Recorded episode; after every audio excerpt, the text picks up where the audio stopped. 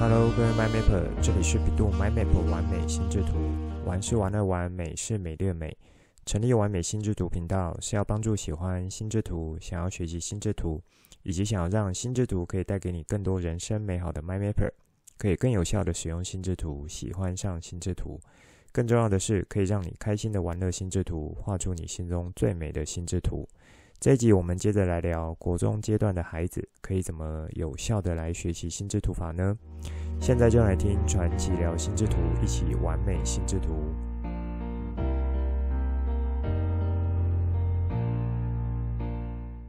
完美心智图频道从二零二一年六月开播以来，录制到今天已经第四十集了。这四十集节目从基本规则、观念、应用、使用情境。还有从不同年龄层的学习方式，和各位 My m a p e r 们呢，已经聊了蛮多了。这个频道因为是有在全球露出的，所以收听的听众呢，也就是来自好几个国家。那以最近这一阵子的数据资料来看，台湾的听众是最多的，再来就是美国的听众，还有像日本啊、英国、西班牙、德国、越南、新加坡等等。还有其他几位国家也都有，在这里呢，就是很谢谢你们，也很欢迎你们。心智图法虽然已经发展了五十年左右，不管你以前有没有听过，或是有看过书，或是说有找过老师学，那我认为在现今这个时代，还有往后的时间，心智图法这项工具会逐渐凸显它的重要性，因为心智图法它不仅是个资料整理的工具。还是一个可以帮助你进行思考的工具。那么，在这一个更加复杂和多元的时代呢，你所面临的挑战和问题也会是更加复杂和多元的。因此，如果可以学习一个可以帮助你有更好思考能力的工具，那么就可以让你一辈子带着这样子的能力，呃，去帮助到你，是不是很棒的一件事情呢？好，那在这里也就再和大家说一下，可以怎么使用这个频道。因为陆续都有一些新的 MyMapper 加入。如果你是新加入的 MyMapper，首先你可以用 Ayoa 的动态心智图来做查看。因为这个软体设定的关系呢，目前是要在桌机或是笔电使用电脑版的网页开启，就可以有互动的效果，包含说每一集的连结，那我都会把它放进去。手机和平板的话，如果你是加入 iOa 账号，就可以直接用 APP 来打开。那如果这些你都觉得比较麻烦，那你可以直接进到我的官网 Podcast 页面中，我在那里呢有做文字形态的分类，或是你也可以直接用你常听的 Podcast 平台节目，呃，这个平台，然后看它的节目单，那里也会有一些条列的清单来做显示。和你们做这些呢，主要是因为不同主题的学习方式是不太一样的，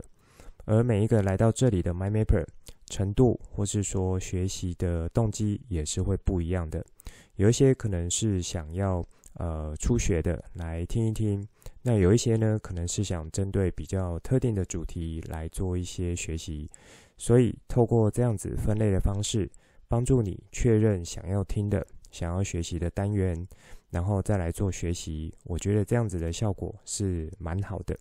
那当然呢，如果呃你是一个都还没有接触过心智图法的初学者，想要从头开始好好的学，有系统、有架构的学，那么你从第一集开始听准没错。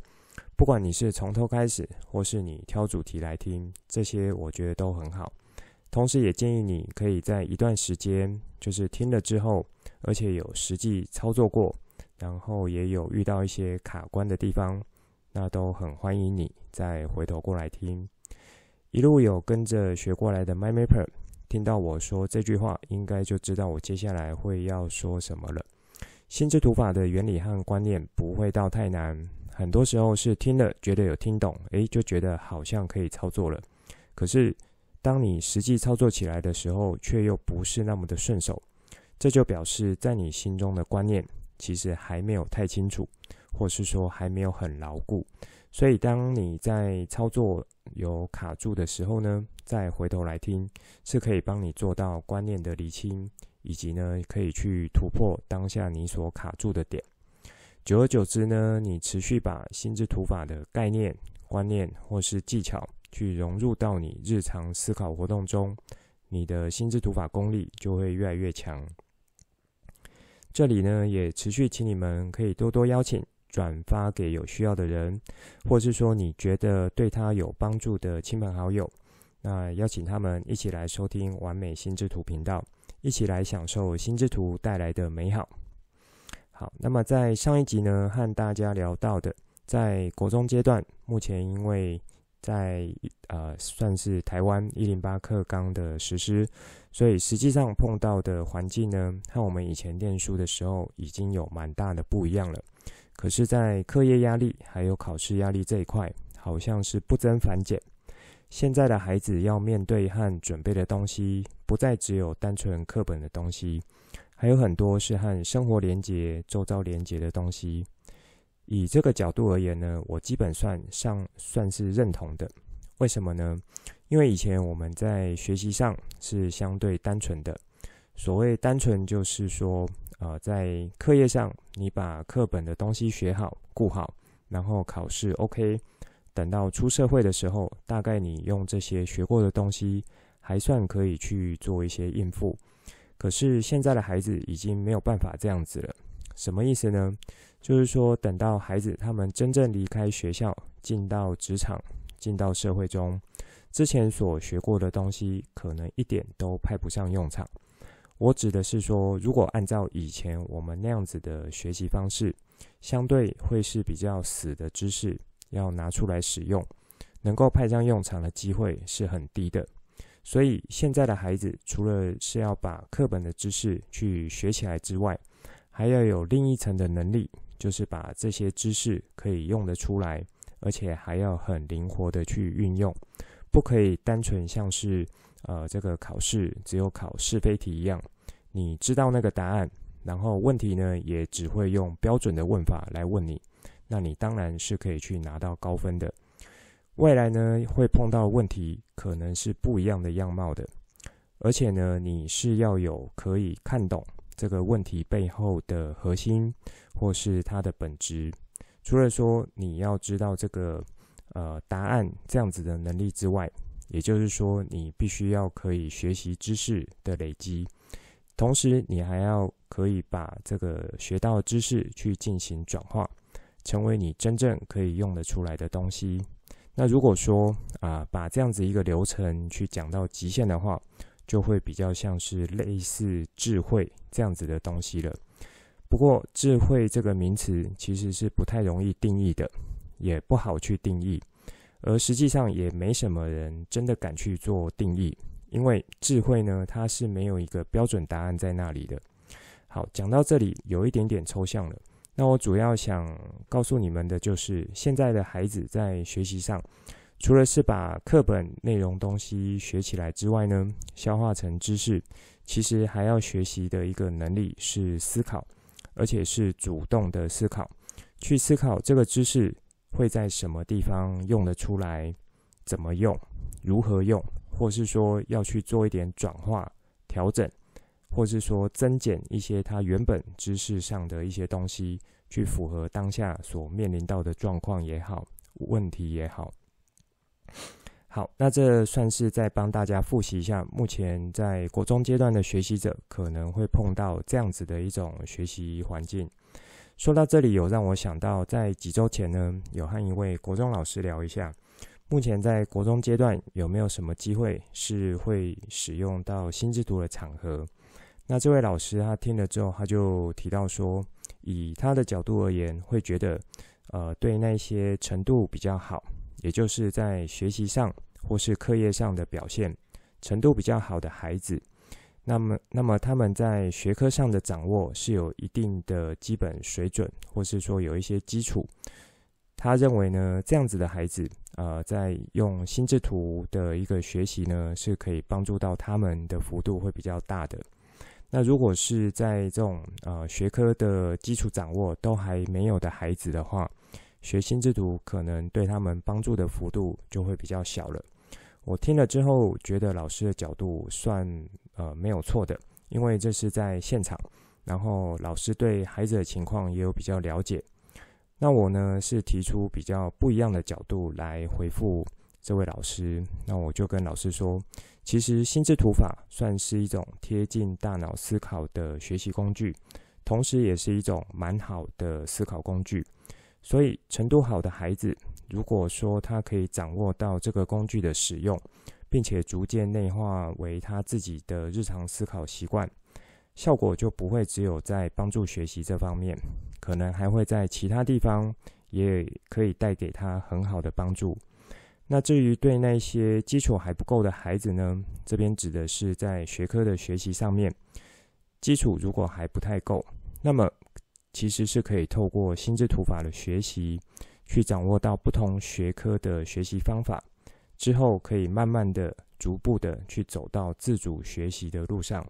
所以，心智图法在这一部分的效果，对于这些基础还不够的孩子也是很好的。好，所以不管你目前是处在哪一个阶段的学习者，或是说目前你的学习基础基础呢，呃，是在哪里？其实现在开始，你就去把心智图法去放到你平常的学习主题中，或是学习范围中，都是一件很值得去做的事情。在上一集呢，有把呃国中这个阶段的学习者会有的一个学习特性分作三个点介绍，分别是课业量是跳好几个等级的，不只有在广度，还有在深度，都是提升好几个等级。第二个呢，是他们目前的学习都会是以素养精神为导向的学习方式，也就是不再只有死背硬记的方法，不能够死读书。第三个呢，是目前的国中孩子，除了以那一些特殊才艺或其他管道进入高中的之外，多数人仍然是需要去准备会考的。也就是说，仍然是要靠考试这样子的路径来帮助他们去做到比较好的选择。那么，考试的类型和范围和以前呢是大大的不同。也就是说，会以素养的方式来命题，题干都是很长的，这就需要很好的阅读理解能力。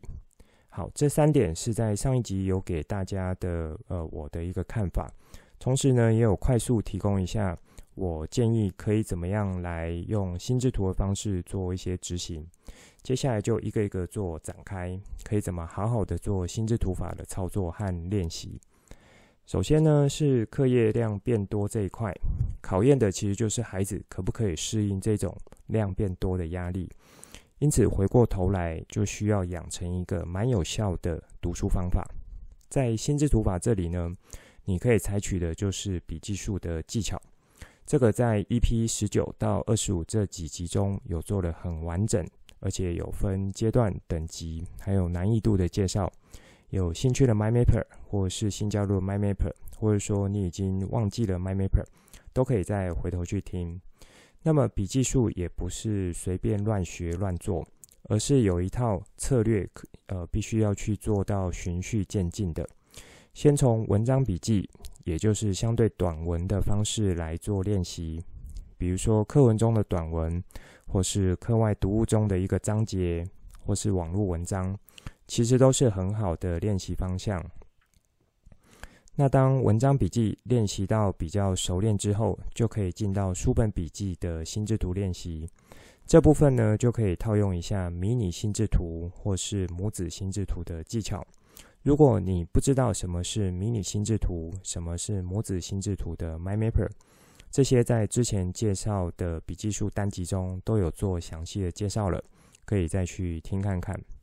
好，那那一天呢，我有借我女儿的国中课本来看一下，其实就有发现，现在书商真的算蛮贴心的，或是说也是他们呃书商间蛮竞争的。怎么说呢？因为书商在编排课文内容的用心程度，比我们之前应该有好了好几百倍也吧。以前我们的课本就是简单的图案，字呢也是大小一样，顶多章节标题是一种字体大小，然后内容就是统一一种字体大小。但是现在学生的课本，光图案或是图像就是超多的，为什么呢？因为人类本来就是一种视觉的动物，透过视觉化的内容来学习东西，记忆的强度会比较强，印象呢也会比较明显。好，这个在提到呃图像技巧这个单集的时候有介绍到了。再来是内容的编排上，重点地方会做一些粗体或是字体的变大，甚至呢是有一些不同颜色的字体来做标注。也就是说，整本课本的内容其实已经充满了图像、色彩和重点关键字的这样子的一个形式了。说到这里，有没有 my mapper 被电到了呢？以上我说的这些，其实在现在学生的课本书商很贴心去准备的这些内容，是不是都是在心智图法的这个基本技巧中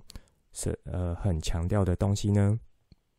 像是图像、色彩、关键字等等的，其实这些都是心智图法中很重要也很基础的核心技巧。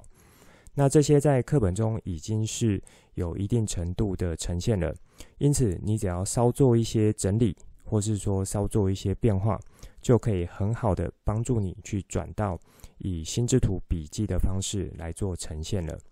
所以在书本笔记这部分，除了学科的课文内容已经是很好的有做一些资讯前处理之外，你可以蛮容易直接拿来做一些心智图的笔记。那么在课文、呃课外读物，或是说小说，还有像是老老师补充的一些教材呢，就是要靠你书本笔记的一个真正实力了。当你可以进阶到比较完整的书本笔记制作的时候呢，而且制作出来的心智图内容也属于比较完整的一种心智图样貌，这时候就可以进阶到听讲笔记了。听讲笔记这部分的应用，其实就包含了在上课听讲的一个状况，是可以实际去使用到的能力。其实听讲笔记的难度会是心智图笔记术中等级最高的，因为同时要兼顾耳朵听，还有手写笔记，再加上眼睛观察注意的能力，因此听讲笔记的功力如果修炼得好，对于在这种课业量变多的情况下，会是非常非常非常的有帮助的。因此，你在听课的同时，如果你也在做心智图笔记，注意哦，我这里指的是心智图笔记。这里的心智图笔记是要有效的，而且是完整的心智图笔记，不是那一种看起来像树状图或是关系图的这样子的心智图。所以，当你在听课的同时，也有在做心智图笔记。而你听完课之后，也完成了不错的心智图笔记。接下来要进行复习或是考前准备的时候，你只要去看当初你画的这几张心智图笔记，就可以很好、很有效的帮助你把原本的这个课文重点或是课文内容去恢复起来。当然，之前你有去听过这几集的 My Mapper，应该知道，听讲笔记不可能是一蹴可及的。所以，如果你一开始无法很好的去听完就画出完整的心智图笔记，这是很正常的，没有关系。这时候就可以利用另外一个技巧，就是所谓利用二次整理的方式，把第一手的资料呢当作是草稿，之后再用这张草稿心智图去帮助你完成第二张，也就是更完整的一个心智图笔记。好，除了笔记这个技巧之外呢，刚刚有提到的复习，其实也是在这个阶段的孩子必须要学习的另一项技巧。呃，这里指的复习呢，不是在传统以为说考前再做复习就好。虽然说你有使用过心智图笔记来制作了，是已经是很有效率的事情，但是如果你只有在考前才把它拿出来做复习的话，其实效果是会打折扣的。怎么说呢？这和人类大脑的记忆特性是有关系的。有兴趣的 MindMapper 们可以上网查一下“遗忘曲线”这几个关键字，应该就会有很多资料了。我这里简单做一下叙述：一八八零年左右，也就是十九世纪末，德国有一位心理学家艾宾豪斯呢，在进行记忆相关的研究时候。提出了人类的记忆其实是会随着时间而有一个规律性的遗忘程度的。那把这些遗忘的时间点连起来，就可以组成一个称之为遗忘曲线的线性图。知道这个线性图有什么意义呢？因为这就奠基了在之后，也就是后世对于学习要有效这样子的事情上面一个蛮重要的理论基础。因为我们人脑的设计。对于吸收到脑袋的东西，不是那种像电脑一样存进去就放在那里，要用的时候随时提出来就可以的。人脑的机制其实是更复杂的，会伴随着遗忘这个功能的。因此，如果要能够让学习的东西有效的储存在脑中，那要用的时候还可以很快的使用出来，这时候要搭配遗忘曲线的这种线性。在大脑将要遗忘的之前，赶紧做一下复习，那么在脑中的记忆强度就会增强。同时，这里的一个好处是，复习的时候不用像第一次在吸收新知一样花那么多时间，复习的时候只要花较少的时间，但是却可以让你的知识记忆强度拉到一个蛮不错的高水准，几乎是和你一开始啊、学习新知这样子的一个水准是差不多的。接着呢，只要再等到下一次遗忘曲线的时间来到之前，再做一次快速的复习，那么那个学习知识的记忆强度又会再回到一个蛮不错的高水准。聪明的 MyMapper 们听到我说到这里，是不是一样有被电到了一下？也就是说，当我有用好的笔记术把学习的东西记录起来，这会让我复习的时候是很快速、很有效率的。同时呢，如果去搭配遗忘曲线这样子的一个方式来克服我们大脑原始的特性，因此在学习上面不止可以花比较少的时间，还可以去获得更好的学习成效。更多关于遗忘曲线的东西，有兴趣的 MyMapper 可以再去呃这个网络上看一下相关资料。我这里主要是要带到从记忆的角度来切入的。而心智图法就是一个蛮好，可以帮助你去进行更好、更优质记忆的一种工具。更多关于心智图法在记忆上面的应用，之后会找几个单集来特别和大家聊，这里不做太多的展开。但是大家要有一个概念，就是呃，最早 Tony 先生他发展出心智图法这个学习工具的时候，其实是有和另外两个学习技巧一起谈的。就是一起把它纳入做整合的学习应用，其中一个就是记忆术的使用，另外一个呢就是速读的技巧。好，除了笔记术、记忆还有复习这几个点之外，另外一个心智图法可以协助在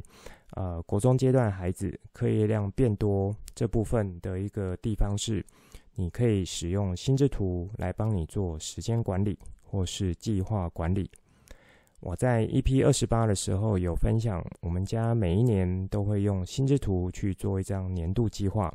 因此可以从这里去做一下变形，把一学期、一个月，或是说一个科目的读书计划拿来做成心智图的形式。这里指的当然就是按照完整心智图规则的方式来制作，那么这就会是一个很好可以作为计划管理和执行的方式。我有再把相关的心智图作品连接放到节目当中了，有兴趣的 MyMapper 可以再去看看，或是说再去听 EP 二十八的内容。以上算是在课业量增加方面，可以提供给国中生从哪一些地方来使用心智图，或是说让心智图法可以帮助到你的地方的一些说明。在这一周的脸书 po 文主题呢，我觉得是个不错的角度，可以连同上一周的主题一起来看。上一周提到的是高社交智商的养成，这一周则是从父母应该不要做哪些事情，才能让孩子可以好好的长大成为一个成年人。这里指的成年人不只是身体的长大，还有在心理上。大脑的成熟、心智的成熟，是可以成为一个普世价值中所认为一个成年人应该具备的各项特质。那这是一篇书斋文章，书的作者呢是曾任史丹佛大学新生与大学部的辅导主任。以他的角度来看，美国的大学名校也越来越有那一种父母要帮孩子去 cover 到所有事情，甚至到了大学阶段都还不太愿意放手去让孩子，呃，算是这个独立自主，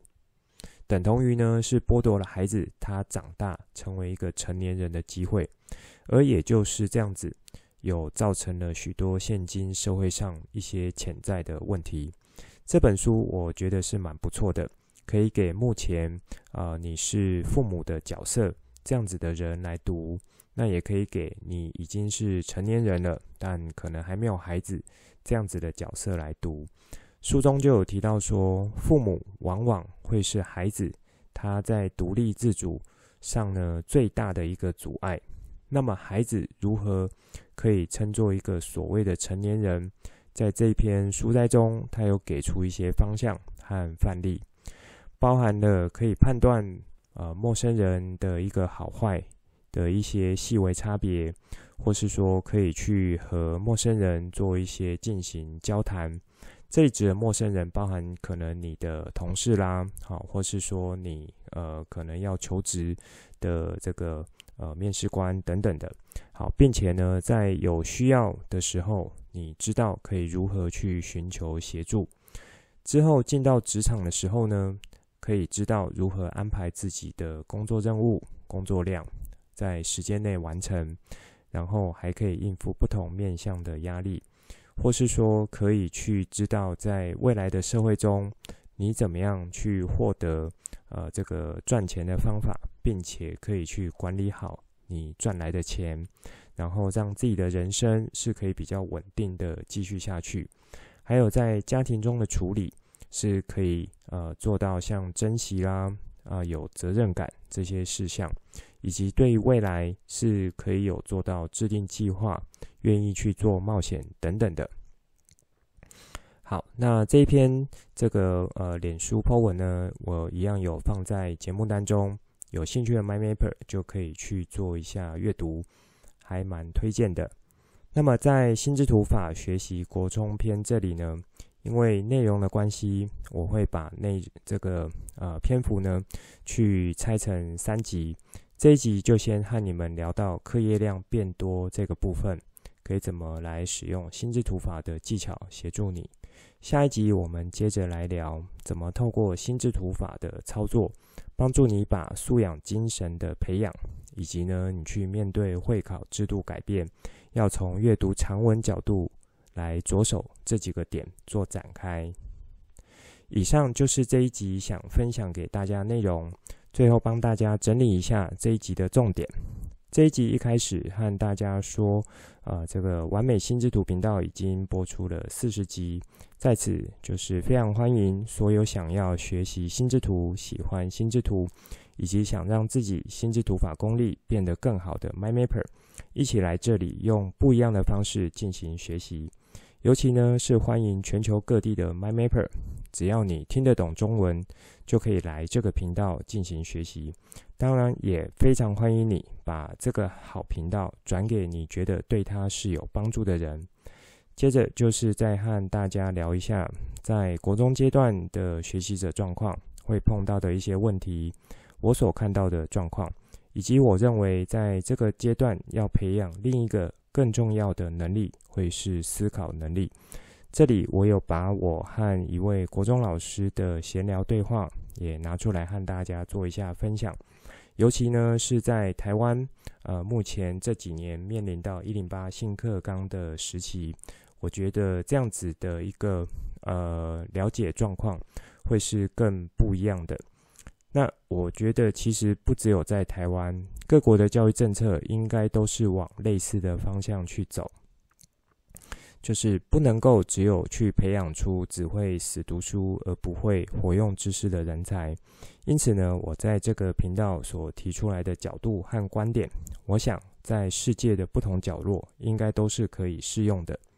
再来就是依照上一集。我看国中阶段孩子会遇到的三个学习特性，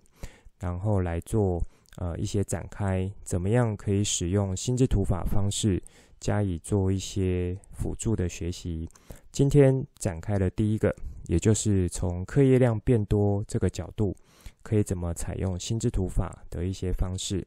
包含了笔记术，还有带到了遗忘曲线，还有像记忆以及和学习的关系。在笔记术这部分，因为涉及到蛮多观念的确认和技巧的使用。如果你是新加入的 MyMapper，或是内容已经忘得差不多的 MyMapper，应该是要先回头去听笔记术那几集的内容，把笔记术的实战技巧做更好的练习。最后呢，就是和大家聊一下这一周的脸书 po 文，是从父母的角度来着手的，应该怎么样才不会成为孩子的拐杖，阻碍了他长大可以自由独立的去用双脚站立起来，反而呢还要靠父母去做各种代劳的事情。有兴趣的 MindMapper 就再去看一下这一周的 po 文。这一集的内容就先说到这里，之后再跟大家聊更多我对于心智图的认识所产生的经验和想法来跟你分享。带你一起重新认识心智图，一起喜欢上心智图。希望你会喜欢今天的节目。本节目是由笔录 MindMap 完美心智图直播，我是传奇，也可以叫我 Coach。欢迎你听了之后有什么新的想法与角度，可以跟我互动，画出心智图或是留言来跟我分享。节目当中附上官网、脸书还有赖社群资料，以及这一集我想和你分享的心智图作品。欢迎随时透过这些地方来和我做互动。如果你也喜欢这个频道，觉得我分享的内容对你有帮助，也觉得对你的亲朋好友有帮助，